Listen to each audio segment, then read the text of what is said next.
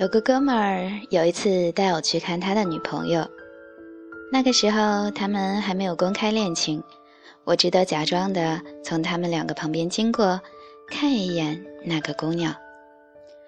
到了地方，我哥们儿拨通了姑娘的电话，我就看见她从对面走来，低头看了一眼手机，然后笑着抬着头，到处在寻找着什么。他看到我哥们儿之后，两个眼睛先是笑弯，然后露出一排洁白的牙齿，接着一直看着我哥们儿，直到他把他搂入怀中。回来的路上，哥们儿问我：“这姑娘怎么样？”我说：“我不知道你是想玩玩，还是想结婚。反正我要是你啊，我就跟她结婚。”哥们问：“为啥呢？”我说：“他看你的时候，感觉他的眼里满满的都是爱。你看过《大话西游》吗？朱茵看周星驰，也就是那种感觉。”哥们儿想了一会儿，也没有想起那是一种怎样的神情，就开玩笑的跟我说：“我看你好像一只狗哎。”一年之后，好事将近。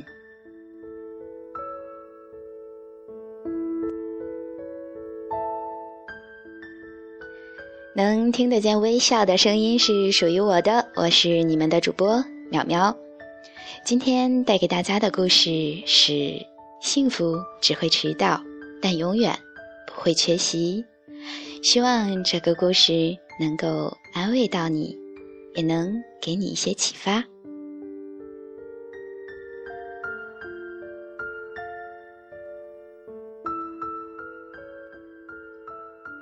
很多年之前，有个人告诉我说：“啊，女生喜不喜欢你，你看眼睛就能看得出来。”当时我一直不理解，直到有一次看《大圣娶亲》，我说：“朱茵演的真好啊。”旁边的人告诉我说：“她那个时候是喜欢周星驰的，你不觉得她不是在演戏，而是在撒娇吗？”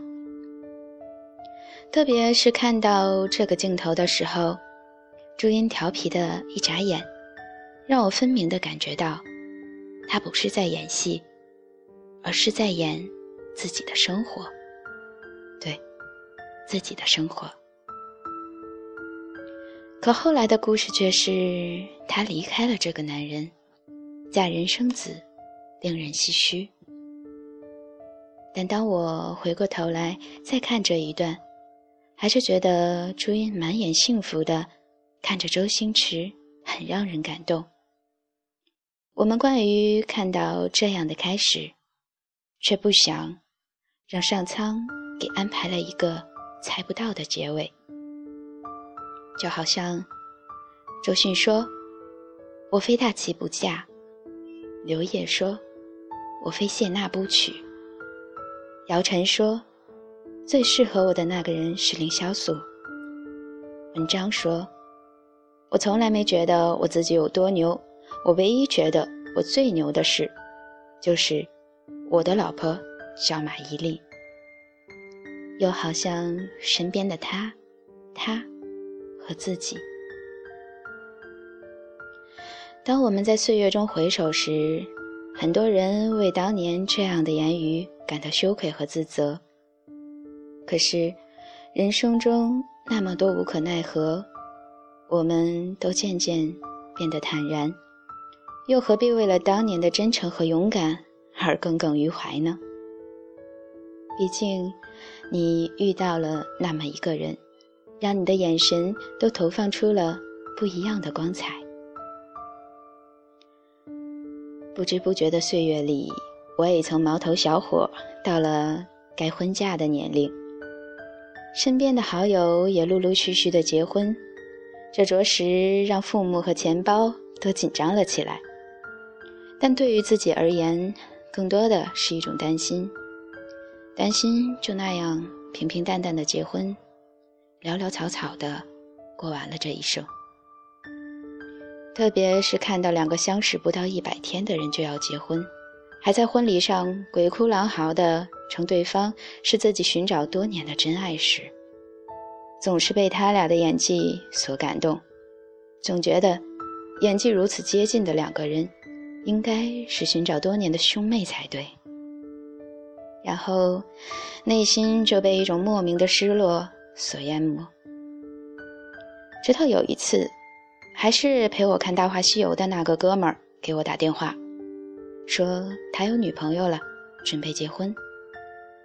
我问他看你的时候，也跟紫霞仙子看孙悟空的时候一样吗？他说没有啊，我俩就是觉得特别适合结婚而已。我问什么是特别适合结婚呢？他琢磨了一会儿说，就是两个人在一起的时候都不会感觉有什么特别的。也没什么话说，但是少了一个人呢，总觉得心里空落落的。我说：“这算哪门子适合结婚呢？”他立刻反驳我说：“反正恋爱的终点是床，大家殊途同归，你那么矫情干嘛？”我的人生观永远都像狗血一样，能浇灭一切天灵灵地灵灵。后来去他们家吃饭，大家入席坐定。女主人突然神情很恍惚，好像在桌子上找些什么。哥们儿瞥了一眼，立刻站起身走向厨房。还没等我明白过来呀，他就拿了一把筷子过来，原来是忘了拿筷子了。他拿出一双筷子递给女主人，女主人码了码筷子。看了看满桌子的菜，从眼神里蹦出一种现实安稳的幸福感。那一刻，我才理解他说的“特别适合结婚”的含义。原来人生真的不是只有一种选择，真爱是一种幸福，安心也是一种幸福。或许还有好多好多的选择，因为我们没有经历过。或者我们没注意过，就让它离开了我们的视线，但它一直是存在的。所以后来也渐渐对生活变得勇敢而乐观，希望自己的幸福用一种属于他的方式出现在我面前。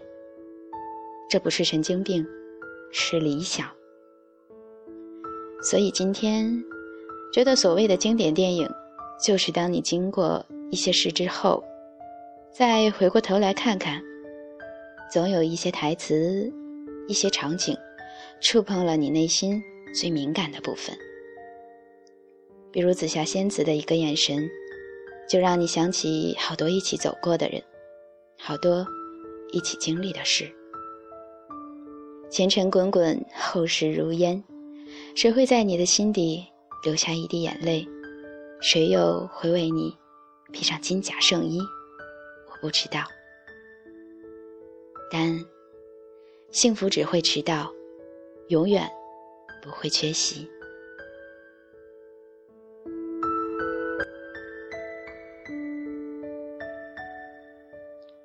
希望今天的故事你能够喜欢，也希望你能够记住，幸福只会迟到，但永远不会缺席。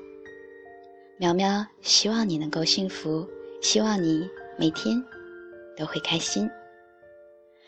好，节目的最后送给大家一首我高中的时候非常喜欢的歌，是于莎莎和魏晨唱的《有你的幸福》。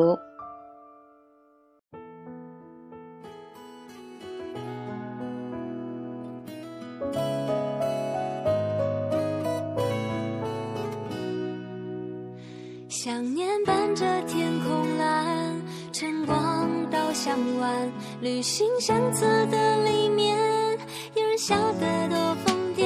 口袋中的明信片，贴着心的暖，手心甜蜜的指环，我忐忑的不安。